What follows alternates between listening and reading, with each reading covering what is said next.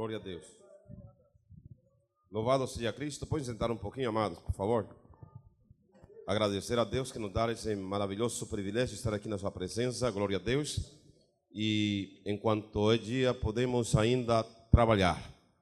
Ainda é dia. Cristo ainda não voltou, mas esperamos em qualquer momento que esse dia termine. E a igreja com certeza vai ser levada, porque a promessa está escrita. Amém, amados?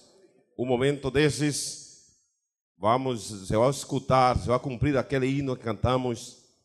É, muito em breve vai sair uma notícia. E um povo que desapareceu. E o momento e a hora está prestes a chegar. Assim que quero parabenizar os senhores em cada um dos departamentos das diferentes igrejas, dos senhores que se prontificaram, se dispuseram, que fizeram seu melhor, sacrificaram para estar participando desta essa grande confraternização geral.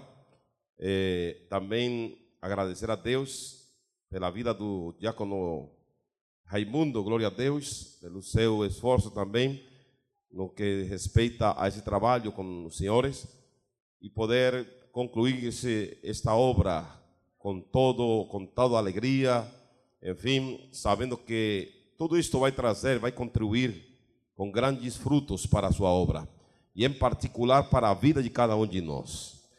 Vamos nessa noite a meditar na palavra que hoje estamos, eh, por graça de Deus, estamos encerrando nossa confraternização e vamos abrir a Bíblia, amados, aqui no livro de o, o texto que tem sido referência, Filipenses capítulo 4.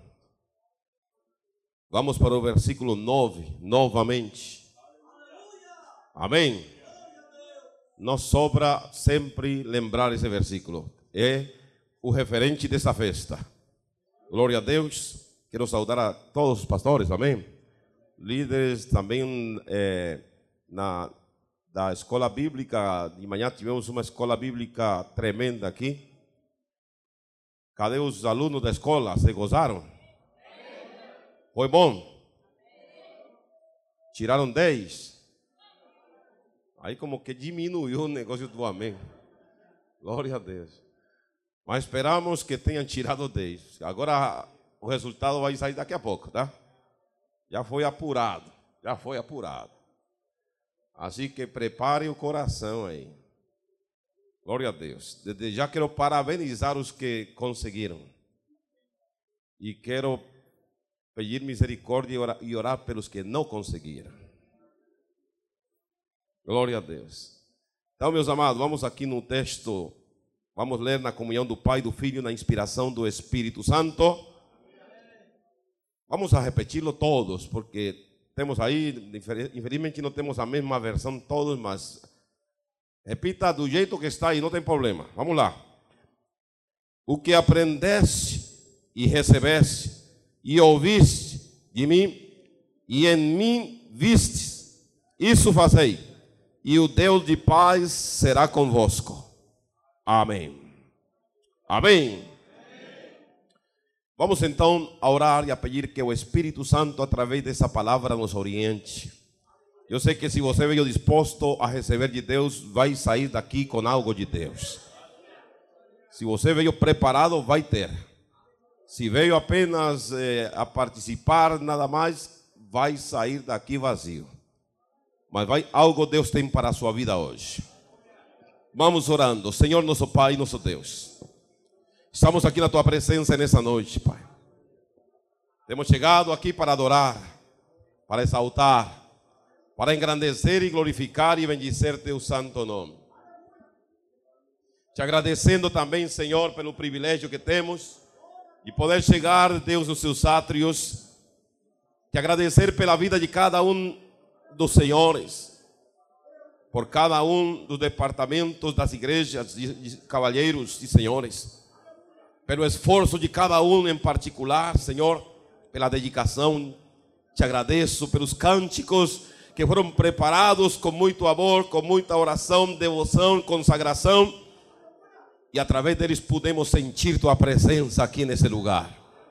Obrigado, meu Pai, porque ainda sentimos essa necessidade, meu Pai, de entoar e louvar com cânticos sacros, Pai querido, coisa, Senhor, que no meio ambiente, Senhor Deus espiritual, cristão, evangélico, está sendo, Senhor, já difícil encontrar. Eu te suplico que nos ajude a manter essa chama acesa dentro desta obra, Pai. Possamos manter essa postura, Senhor, custodiando, guardando e zelando pelas veredas antigas. Te agradeço, portanto, muito obrigado, em nome de Jesus. Pois sentar glorificando a Cristo amado. Glória a Deus. Bata palmas que Ele merece.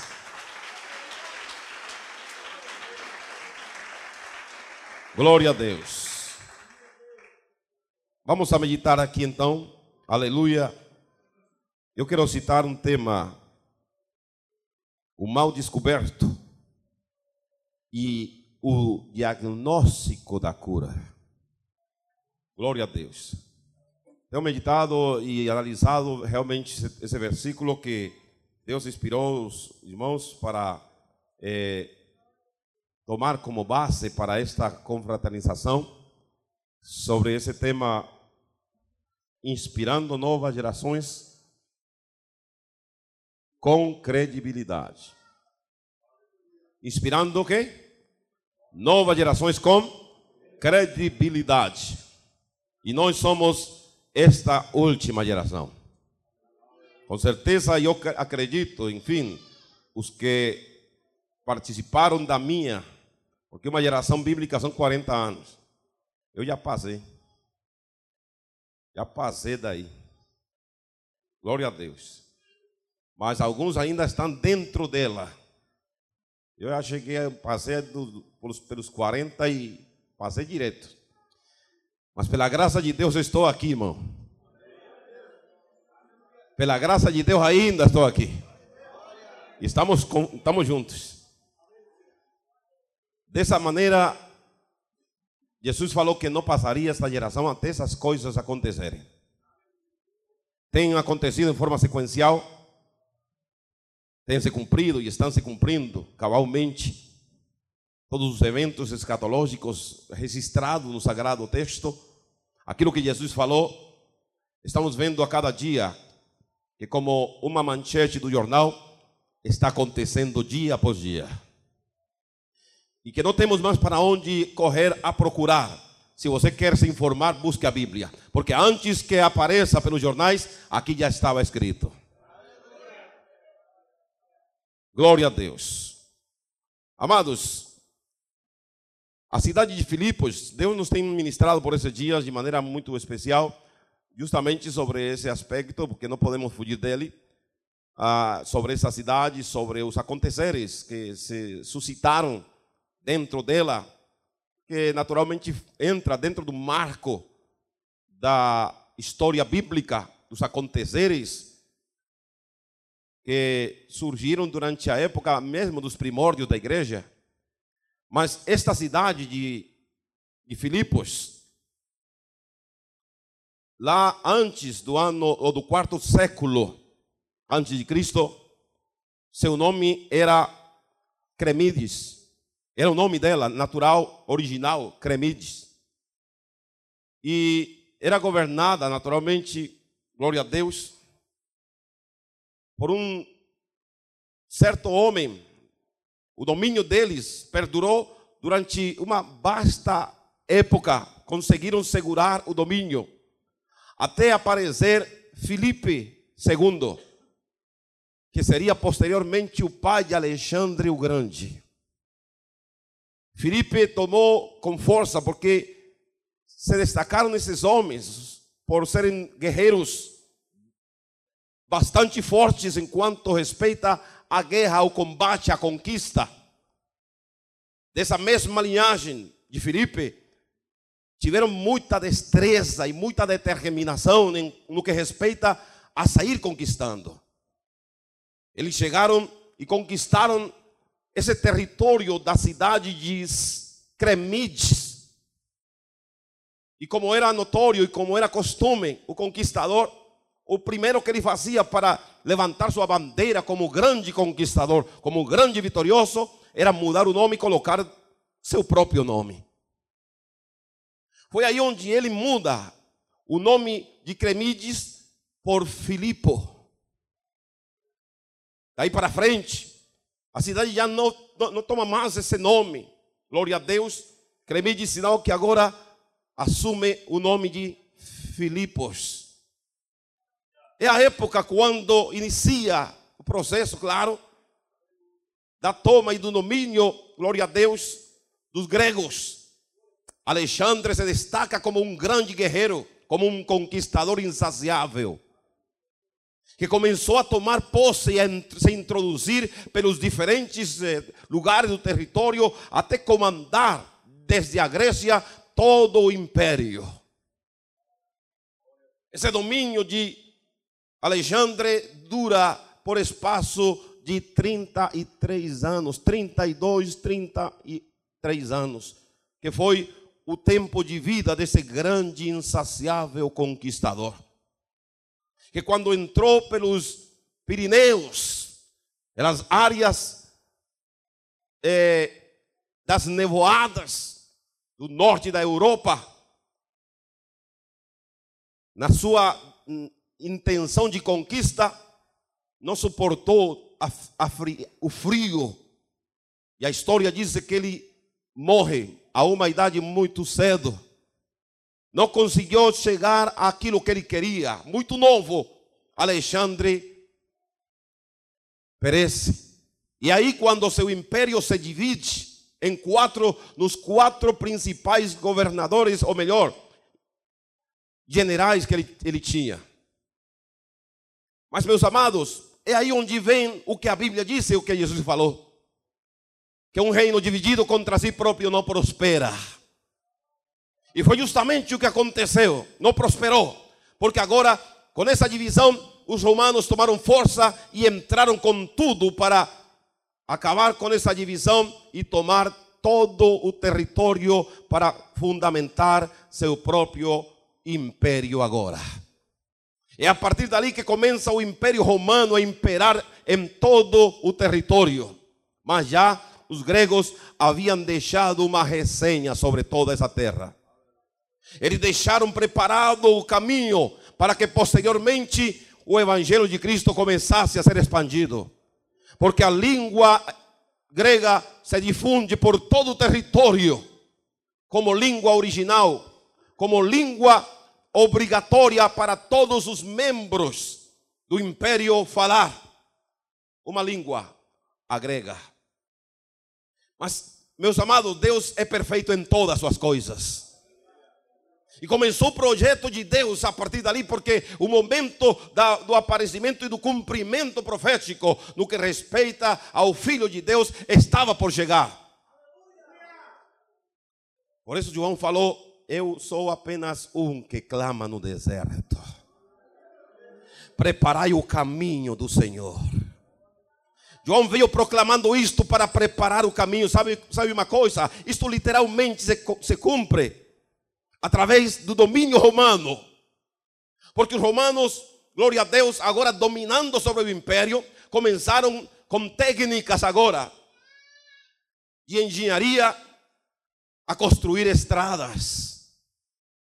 E o que não havia antes, talvez eram caminhos apenas, o transporte mais era por, pelos rios, pelos mares, por navios, por barcos. Mas agora Roma começa a abrir estradas por todo o território do império. Estradas, através da engenharia romana. Todo preparado, todo esquematizado. Estradas e uma só língua agrega.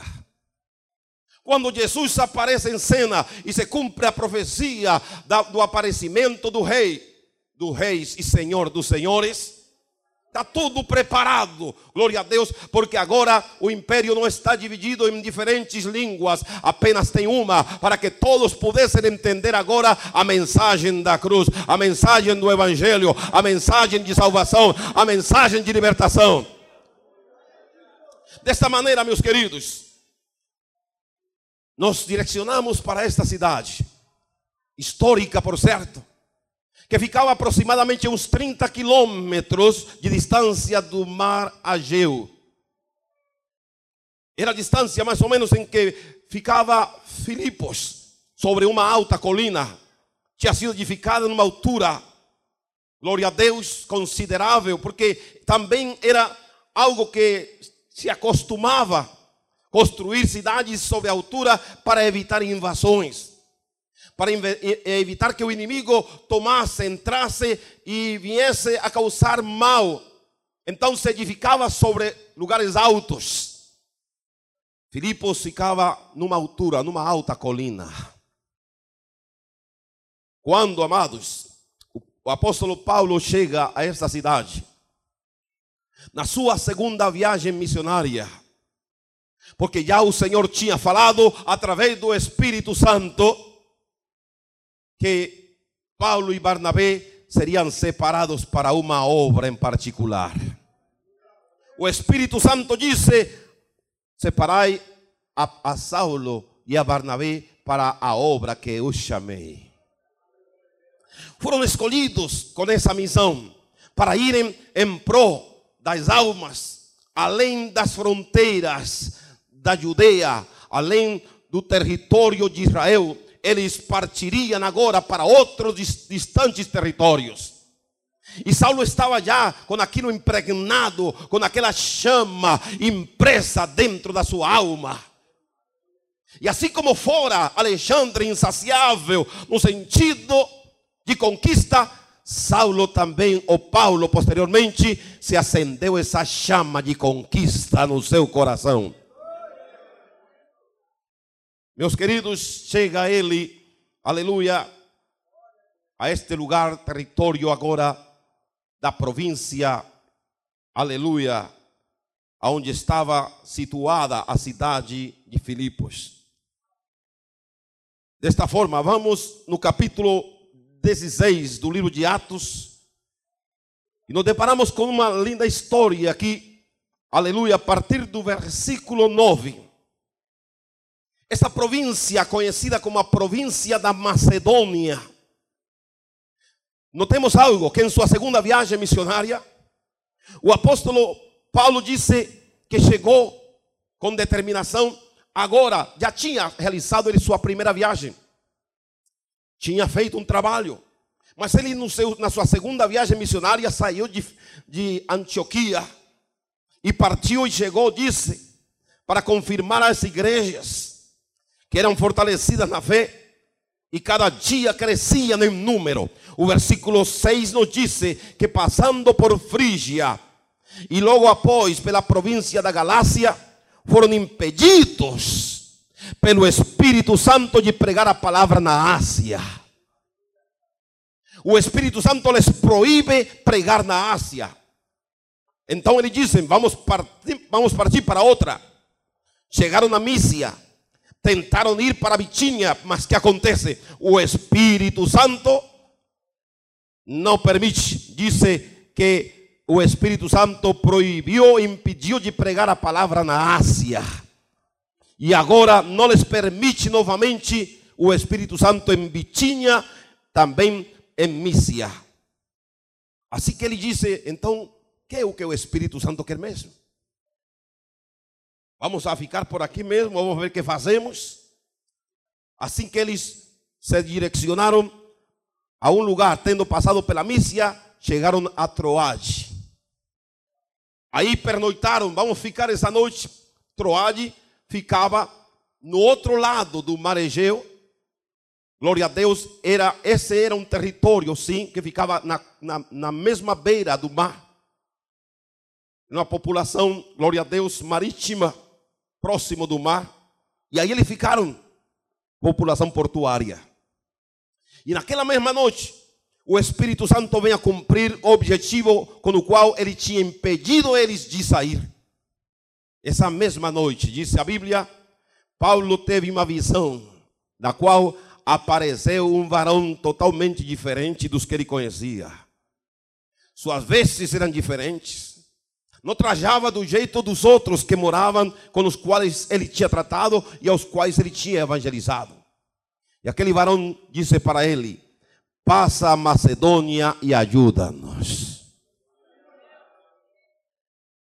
A partir daqui, amado, começa o processo agora salvífico de Deus. Ele, aquele varão vestia suas vestes diferentes. E quando ele escuta Macedônia, Macedônia já não ficava no território da Ásia. Não era por onde ele já tinha realizado a obra e o trabalho. Já era do outro lado, já no território europeu. E como disse antes, pertencia à província romana de Macedônia. Tem mais um detalhe, meus queridos. A cidade de, de Filipos, quando fora tomada pelos romanos, se constituiu como um centro de apoio militar, onde os líderes guerreiros romanos ficaram ali se estabeleceram, os antigos, os que brigaram, os que batalharam, se estabeleceram aí em Filipos. Filipos se tornou forte dentro da estrutura militar romana, já na Europa. E na época, durante esse período de tempo, esse lugar foi conhecido como a colônia Júlia Augusta Filipense. Colônia Júlia Augusta Filipense. Porque aí eles se estruturaram, se, se, colocaram suas bases. Sim? Mas, meus queridos, desta maneira, agora aí, o que impera, o que domina é a cultura romana. Ou seja, era conhecida como uma pequena Roma. Todos os moradores, habitantes de Filipe eram cidadãos romanos. Por isso, lembremos o caso que acontece agora quando Paulo chega a esse lugar, primeiro passando por Capadócia. Ele passou o rio, o mar, aliás, atravessou, chegou, passou por Anfil, Anfilopes, atravessou até chegar a Filipos. Aí onde nós começamos a ver a história relatada, porque quando ele chega a Filipos, aleluia, quando o primeiro que se depara é com uma mulher que com certeza esta mulher era rica, vendia púrpura. A mulher era comerciante, tinha dinheiro e se dedicava a vender púrpura naquela cidade. Lídia era essa mulher que quando escutou, porque quando eles saíram do lugar onde estavam, disseram: "Vamos a dar, vamos a buscar um lugar onde orar". Se afastaram para ir orar e se depararam com esta mulher uma reunião de mulheres. E Paulo, que não podia calar, começou a pregar, glória a Deus, e Lídia foi tocada pelo Espírito Santo para aceitar a Jesus. Primeira alma europeia convertida a Cristo. Ou seja, agora ele podia dizer que tinha valido a pena ir a pregar, a, aleluia, a província romana, glória a Deus, a esse lugar distante, tinha valido a pena, porque já uma alma tinha se convertido. Mas tem um detalhe mais: de onde ele morava, sempre passava pelo lugar onde ele ia orar, e havia uma moça, glória a Deus, possuída por um espírito de adivinhação. Que quando ele passava por aí, conjuntamente com Silas, o demônio tomava aquela moça e começava atrás de Paulo a dizer: Esses homens são servos de Deus que vos anunciam o evangelho de salvação. Bom, na primeira vez, Paulo não, ligou para isso. Mas toda vez que passava, a mulher atrás deles. Esses homens são servos de Deus que vos anunciam a salvação. Todos os dias, a mesma história. Até que chega o momento em que Paulo se cansou dessa, dessa conversa. Porque Paulo não era desses tipos de pregadores, aleluia, emocionalistas que tem hoje. Aqueles que andam por aí entrevistando demônio. Paulo não era desse tipo, meus queridos. Não sei esse, esses indivíduos de onde aprenderam esses maus costumes. Porque da Bíblia não está. Não foi extraído da Bíblia. a perguntar o demônio de onde é, como, como é teu nome, a perguntar até a identidade dele, o RG e CPF. Glória a Deus. Tem que salvar mesmo. Paulo, quando aconteceu isto, ele fez o que faz o servo de Deus verdadeiro. Olhou para a menina e disse: Sai dela, demônio, em nome de Jesus, sai fora. O Senhor te repreenda. Deus não nos chamou para fazer propaganda para o diabo e para os demônios e para o inferno, meu querido. Deus nos chamou foi para proclamar as boas novas de salvação. Glória a Deus. O inferno com seu inferno lá fora, que ele faça seu, seu negócio lá. Que ele faça seu H lá fora, mas dentro da igreja. Glória a Deus, dentro da igreja. Muitos cegavam dizendo: o demônio falou, o demônio, o demônio gritou, e ainda perguntam dele: qual é a igreja que tu tem mais medo, Satanás? Glória a Deus. Qual é a igreja que te queima, diabo? Aí o demônio disse: é, é Fulano, é Cicrana. Não tem igreja que queime o diabo, não. Tem que queimar ele com o poder da palavra, com a autoridade do céu. Na hora que ele pinta aí, repreenda, como disse o Senhor lá em Judas, quando Satanás eh, tentava tomar o corpo de Moisés naturalmente para levantar uma idolatria no, no meio do povo. Glória a Deus. Disse textualmente o, o versículo que o, o anjo do Senhor, o arcanjo do Senhor, o anjo do Senhor, Miguel, Disse para ele: O Senhor te repreenda. Não precisa de mais, de mais barulho, não. Simplesmente não diga em meu nome, não faça esse número aí para tentar chamar atenção. Simplesmente o Senhor te repreenda, Satanás. Nada mais que isso. Aleluia. Assim que a menina ficou livre. A escrava do, do Satanás ficou livre. E já era a segunda. Os homens que negociavam e que se lucravam com a adivinhação dela, com, com esse número, ficaram muito bravos. O lucro deles estava acabando. A empresa deles estava quebrando. Agora não estava mais quem lhes produzia lucro, já não havia mais. Porque as pessoas chegavam com certeza aí e ele adivinhava. Sabe, esse negócio de adivinhação tem entrado até nos púlpitos ultimamente.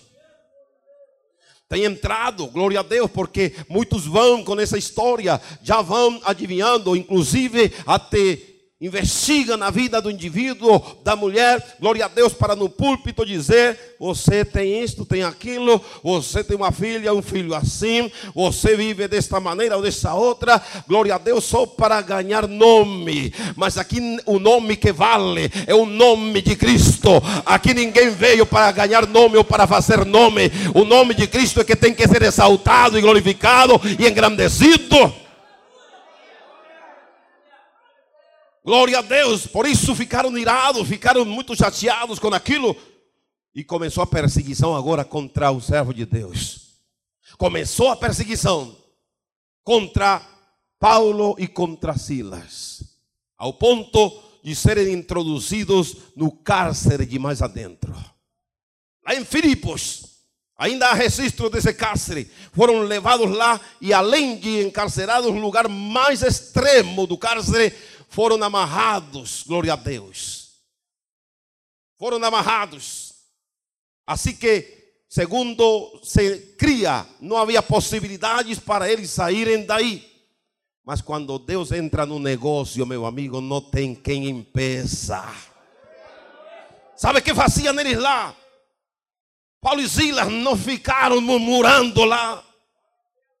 Não ficaram espraguejando ninguém Não ficaram lançando, glória a Deus, tipo de comentário negativo. Ah, para isto Deus nos trouxe aqui. Foi para nos colocar nessa posição. Foi para que não viéssemos sofrer deste jeito. Não, senhores. O que fazia Paulo e Silas lá era adorar e glorificar e exaltar e engrandecer o nome do Senhor. Foi a isto que eles se dedicaram a, a glorificar. Hoje de manhã estamos falando da verdadeira adoração. A verdadeira adoração mexe com a, com a glória de Deus. A verdadeira adoração provoca a glória de Deus. A verdadeira adoração faz com que o poder de Deus se manifeste. E eles cantavam e adoravam, cantavam e exaltavam, cantavam e glorificavam. E quando entre mais cantavam, glória a Deus, Deus começou a mover, aleluia, os palitos. A Bíblia diz que algo aconteceu naquele cárcere. Estremeceu-se aquele lugar. Um terremoto estremeceu essa, esse cárcere. O Senhor dos Exércitos estava chegando aí. Aleluia. Os que pensaram que não podia ninguém tirar, pensaram daqui ninguém vai tirar agora.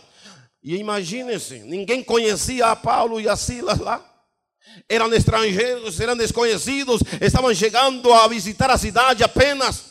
Primeira vez chegando a um país, a um país completamente estra estranho para eles, a um continente estrangeiro, e enfrentar essa situação simplesmente dependiam apenas do Senhor. E nessa dependência de Deus, eles souberam depender dele. Quando o cárcere se estremeceu, as bases daquele cárcere se estremeceram, glória a Deus, as portas onde estavam os presos, todas as grades se, escancararam, se abriram.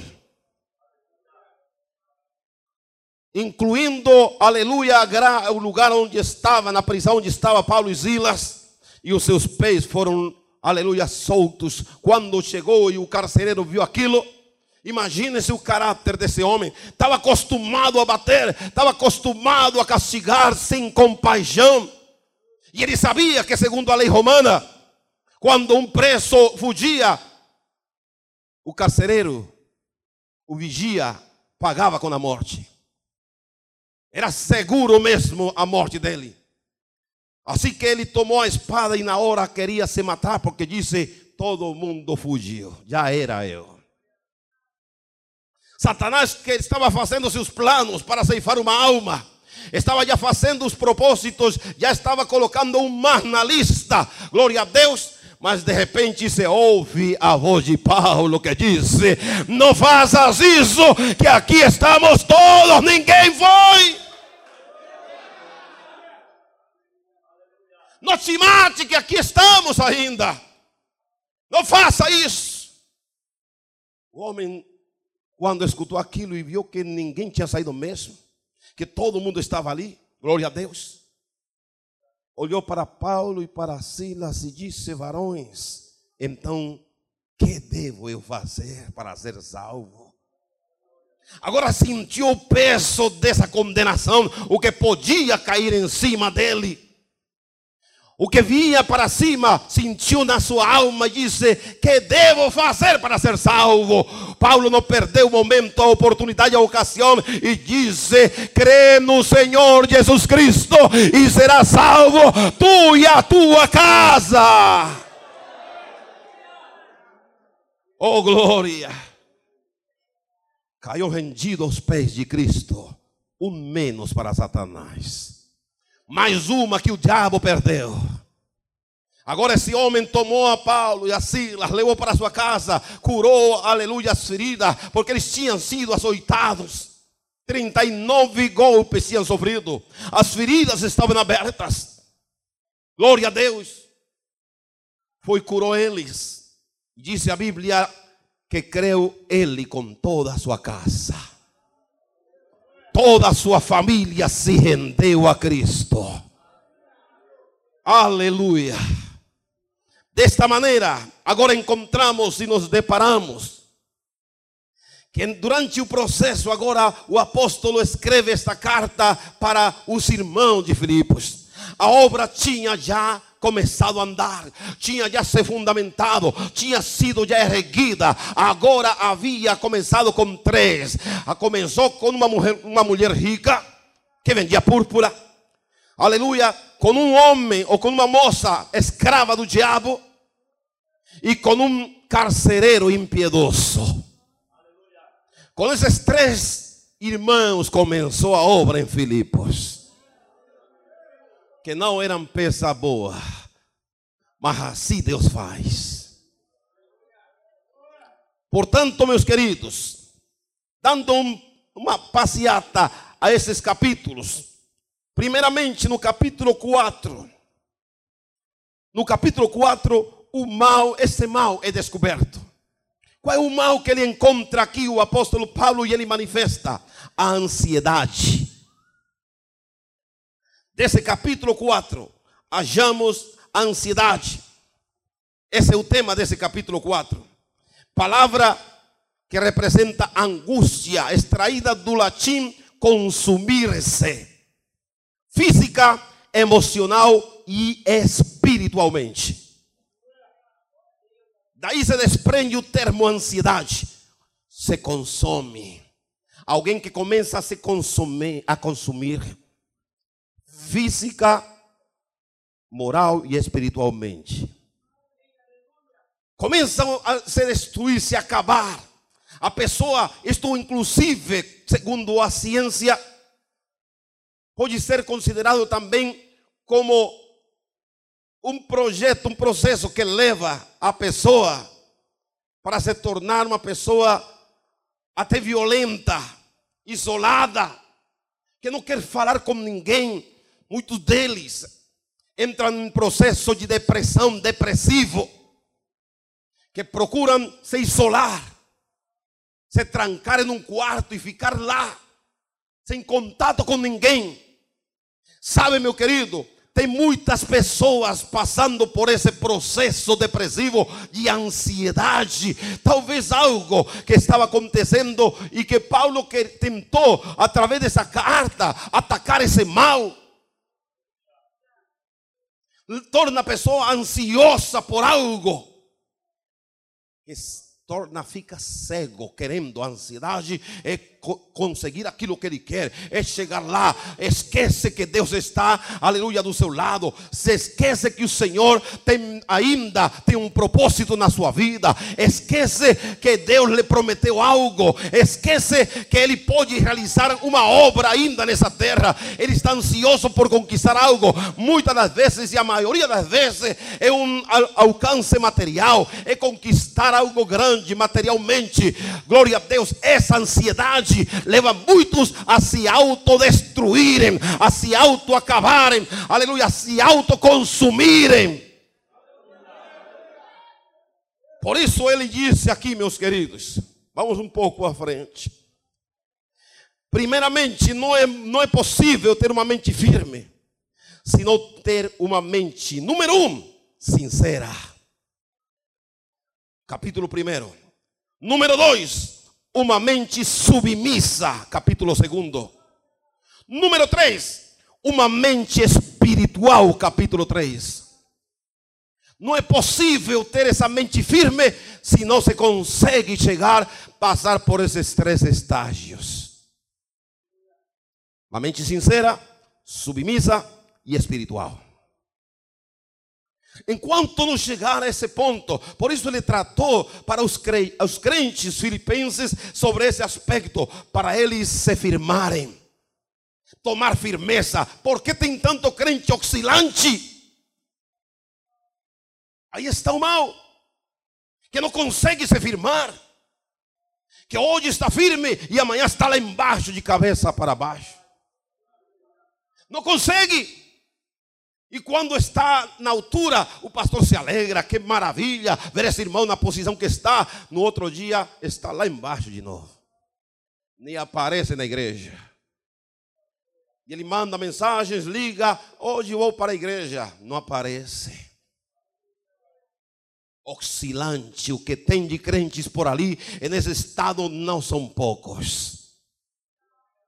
Não tem uma firmeza, uma mente firme, bem colocada, porque foi tomado pela ansiedade. De querer conseguir coisas. Esquece, glória a Deus, que a sua cidadania, que a nossa cidadania não é daqui, que a nossa cidadania é do céu e tam, aonde também aguardamos ao nosso Salvador Jesus Cristo. Por isso, meu querido, desprenda sua mente dessa terra e ligue-se com o céu. Sinta como que está andando já pelas ruas de ouro, que já está vendo seu rosto no mar de cristal, que você já está andando por aquelas ruas todas tapizadas de ouro. Oh, glória! Por tal motivo, meus queridos, o apóstolo Paulo não se angustia por causa dessas pessoas. Versículo 1 ao 5. Não se angustia. Segundo, das circunstâncias. Versículo 10 ao 13. Ele não se angustia. As circunstâncias muitas das vezes levam as pessoas a querer tomar decisões totalmente erradas circunstâncias. Em terceiro lugar, ou das coisas materiais da vida, versículo 14 ao versículo 19. Veja uma coisa interessante, dessa ansiedade, nos disse o versículo 6 aqui, mas tomando o versículo 5, disse: Seja a vossa amabilidade conhecida de todos os homens, perto está o Senhor. Não era a respeito da vinda do Senhor. Não. O apóstolo aqui está se referindo a que o Senhor sempre está perto de nós. Que aonde você vai, o Senhor está aí perto. Que com, quando você vai tratar com alguém, o Senhor está perto. Que quando você está passando por angústia, se lembre que o Senhor está aí perto de você que se está enfrentando um perigo, lembre-se, o Senhor está perto de você. Glória a Deus. E é isso que muitas das vezes nos faz, chega o esquecimento, e o, e o crente até diz: Estou sozinho, me deixaram sozinho, me abandonaram. Ninguém te abandonou, perto está o Senhor. Muitos se queixam disso porque ninguém vai com eles lá, porque ninguém se aproxima lá, porque ninguém liga muitas das vezes, sabe? Deus permite muitas vezes isso. Deus tem seus objetivos. Às vezes, aquele que tanto te ligava não te liga mais, aquele que tanto te visitava não te visita mais, para que tu lembres: perto está o Senhor aí para que tu possas se comunicar com Ele, chegar com Ele, falar com Ele. Deus quer te ouvir. Quanto tempo há que não falas com ele como com um amigo? Quanto tempo há que tu não se humilha, aleluia, aí mesmo no teu quarto, se ajoelha porque está desesperado, ansioso por tantas coisas, quando antes tu tirava tempo, horas, buscando a Deus, aí mesmo num canto do teu quarto e derramava lágrimas na presença do Senhor as coisas da vida, as consequências da vida, tem te afastado, aleluia, te tem feito esquecer que antes falavas com Deus e Deus te ajudava, que antes falavas com Deus e Deus te respondia. Que você viu muitas maravilhas de Deus acontecer quando você falava com Ele. Desde o dia que você deixou de falar com Ele, porque se preocupou mais por outras coisas, aleluia, as coisas começaram a desandar, começou tudo a se perturbar. Glória a Deus, só quero te lembrar nessa noite que perto está o Senhor. Aleluia. Desta maneira, meus queridos, por quanto, nesse sentido, da circunstância, das coisas materiais dessa vida, no versículo 14 ou 19, coisas materiais, mas aqui no versículo de número 6 diz: Não andeis ansiosos. Por coisa alguma, mas em tudo, pela oração e pela súplica, com ação de graça, sejam as vossas petições conhecidas diante de Deus. A ansiedade nos separa de Deus. Aquele que fica ansioso não tem paz na alma, não tem paz nem para conversar com sua esposa Glória a Deus. Fica até violento. Por todo está chateado, está bravo. E a esposa que antes se conversava com ele, que, se, que conversavam, que dialogavam, já não dialoga mais. Já não se sentam mais a conversar, nem comem juntos na mesa. O diabo entrou para destruir tua família, viu? Essa ansiedade está te acabando. Isso tem ido até te afastando de Deus. Aos poucos você abandonou os átrios. E por isto, aleluia, nós vamos ao capítulo 40 do salmista. Quando o salmista disse, capítulo não, no salmo 40, desculpe. Quando o salmista disse, aleluia, assim como um servo clama pelas correntezas das águas Assim clama por ti, ó oh Deus, a alma minha. Minha alma tem sede do Deus vivo. Quando virei e me apresentarei diante do Senhor, foi meu gemir, meu clamor e minha súplica, dia e noite, enquanto me dizem por aí: onde, onde está teu Deus? Disse o salmista e se responde: Aleluia, me lembro destas coisas. E me lembro dessas coisas. De como eu corria com as multidões. E as conduzia até a casa do Senhor, entre vozes de alegria e cânticos do povo em festa. Te lembra hoje como tu levavas, conduzia almas para a igreja? Como tu evangelizava e levava vidas para se render a Cristo e chorava com eles e clamava com eles e buscava a Deus com eles e les conduzia a Deus, aleluia, o caminho certo e a quantos discipulaste. Mas passou o tempo e te esqueceste disso. A tua alma está como aquela corça que clama pela correnteza, porque dice, segundo a história, aleluia, que ela corria, glória a Deus, ela corria, fugindo do leão, glória a Deus. E o leão atrás, ele na frente, clamava, buscava onde houvesse uma correnteza. A correnteza ela entraria na correnteza das águas e o leão na fera ficaria. Aleluia, porque você sabe que gato não gosta de água. Ela entraria nas águas, glória a Deus, e escaparia com vida. Muitos estão clamando como essa corça. Aonde está a correnteza para mim escapar? Te oriento hoje. Tu chegou ao lugar certo. A correnteza está aqui nessa noite. Mesmo que o leão venha querendo te devorar, querendo te tragar, hoje a correnteza, águas vivas está aqui na tua frente. Entra nas águas hoje e escapa pela tua vida. Aleluia. Por isto, meus queridos, aquele que procura, que busca, aquele que se coloca dentro desse projeto, tem um cap, segundo o capítulo primeiro, número um, tem uma mente sincera. Número dois, tem uma mente submissa. Capítulo segundo. E em terceiro lugar, conquistou as pessoas difíceis, ganhando assim a mente espiritual do capítulo 3.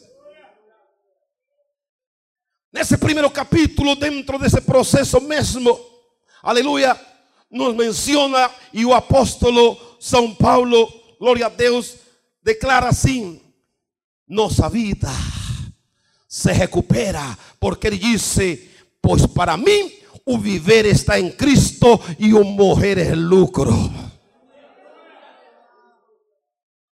O viver está em Cristo. Que bom que você possa dizer: Eu vivo para Cristo, eu vivo em Cristo, eu ando em Cristo, eu caminho com Cristo, sempre vou com Ele. E se um dia eu falecer, eu perecer, acabar minha história aqui nessa terra, eu vou com Cristo porque sou de Cristo. Aleluia. No capítulo segundo, ele apresenta a Cristo como nosso exemplo. E disse: Nada façais por contenda. Versículo 5 diz: De sorte que haja em vós o mesmo sentir que houve também em Cristo Jesus. O qual disse aqui, aleluia, que sendo em forma de Deus, não considerou ser igual como a Deus. Aleluia. Era algo ao qual devia se apegar mas assim mesmo ele disse: se esvaziou. Esvaziou tudo que era dele. Lançou fora tudo que era dele, porque tudo isso que teu está te prejudicando. Se esvaziou, tomando forma de servo, fazendo-se semelhante. De, de que se esvaziou Cristo? Cristo se esvaziou da sua glória, da glória dele, para tomar o de homem aqui na terra. Aí eu te pergunto, irmão, de que você tem que se esvaziar nessa noite? Jesus te aguarda para te esvaziar hoje tomando forma, disse, de servo, fazendo semelhante aos homens, e achado na forma de homem, disse, humilhou-se a si mesmo, sendo obediente até a morte e a morte da cruz. Por tal motivo, Deus o exaltou soberanamente e lhe deu um nome que é sobre todo nome, para que o nome de Jesus Cristo se dobre todo o joelho dos que estão no céu e na terra e debaixo debaixo da terra e toda língua confesse que Jesus Cristo é o Senhor para a glória de Deus Pai. Ele se esvaziou. Aleluia. Já no capítulo 3, ele menciona que a alegria, o que representa a alegria da conquista, a alegria cristã Glória a Deus, no capítulo 4, ou nesse 3 mesmo, menciona Cristo como nosso objetivo. Versículo 12. Diz ele, qual é o seu objetivo? O objetivo que ele declara aqui, preste atenção, não que já tenha alcançado, não, ninguém alcançou nada aqui ainda. Disse o que seja perfeito, ninguém é perfeito, mas uma coisa faço, prossigo prossigo para alcançar aquilo para o que fui alcançado por Cristo. Continuo, irmãos, não julgo que eu tenha alcançado, mas uma coisa faço, esquecendo-me das coisas que para trás ficam e avançando para que estão adiante de mim, prossigo novamente, disse, reafirma para o alvo, pelo prêmio da soberana vocação de Deus em Cristo Jesus um alvo, um objetivo aí na frente. Aleluia. Não olha nem para a tua direita, porque vai ver fracassos, fracassados e erros. Não olhe para a tua esquerda, porque vai, vai ver pior. Mais errados, mais fracassados e mais caídos. Não vai, aleluia, nem pensar olhar para trás, porque vai ver mortos lá atrás caídos. Projete-se para o alvo. Olha para o alvo. Porque o fracasso de muitos dentro da sua fé cristã é que tem ficado fitando seus olhos para a direita ou para a esquerda. Paulo descobriu esse segredo, que não era nem para a direita, nem para a esquerda, nem para trás, era observar, olhar para o alvo. A visão tinha que estar fita no Calvário, lá na frente, prosseguir para conquistar, para alcançar, avançar sem recuar. Aleluia. Meus queridos, por isso, com toda a propriedade, Já para terminar, aqui no versículo 17, ele disse: Irmãos, sede meus imitadores e observai o que andam, os que andam segundo o exemplo que tendes em nós. E volto ao versículo que tomamos do nosso tema. O que aprendestes, Paulo com propriedade fala, e recebestes, e ouvistes, em mim vistes, isso fazei. Seria que esse homem tinha dado exemplo? Seria que esse homem tinha dado testemunho? Seria que esse homem tinha andado uma vida virtualmente santa na presença de Deus?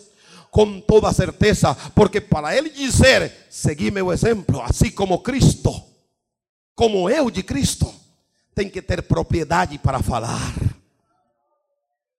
Seguir o exemplo, Paulo se coloca como um modelo a seguir. E nessa noite, meu querido, eu te apresento um novo modelo que tu também já sabe qual é. É um modelo único, singular, exclusivo, especial de Cristo Jesus. Aleluia, que não teve nele mancha, nem não teve quem lhe acusara, ninguém achou mal nele, não se achou, disse a Bíblia, nada. O, o, o profeta aleluia, eh, Isaías no capítulo 53, glória a Deus, declara enfaticamente dizendo: glória a Deus, Ele, quem creu ao nosso anúncio, sobre quem se manifestou o braço do Senhor o veremos ser atrativo para que o desejemos. Mas ele disse: Foi ferido pelas nossas transgressões, moído pelas nossas rebeliões. O castigo que nos, nos traz a paz foi sobre ele, e pelas suas pisaduras nós fomos sarados. Esse é o exemplo a seguir. Aleluia. Ele pagou o preço, se colocou na cruz, e por isto, aleluia, João, o escritor, disse: Glória a Deus escreve assim: que assim como Moisés levantou a serpente no deserto, assim é necessário que o filho do homem seja levantado. Hoje está sendo erguido aqui. E por onde eu passar, meu querido, eu não vou me colocar como esse exemplo. Vou colocar sempre a Cristo como meu exemplo. Vou levantar Ele onde eu passar. Siga meu exemplo, não. Siga o exemplo de Cristo siga a trilha do Mestre, siga as pegadas dele, se humilhe perante Ele, se achega a Ele com coração aberto, sincero, com uma fé genuína, abra seu coração e nesta noite então se aproxime a Ele, aleluia, e o mesmo sentir que houve em Cristo, haja em você também nesta noite. Aleluia. Se coloque em pé, vamos orar. Esse altar é, é, para você chegar aos pés dele, Senhor. Diga para ele, Senhor, quero seguir teu digno exemplo a partir dessa noite.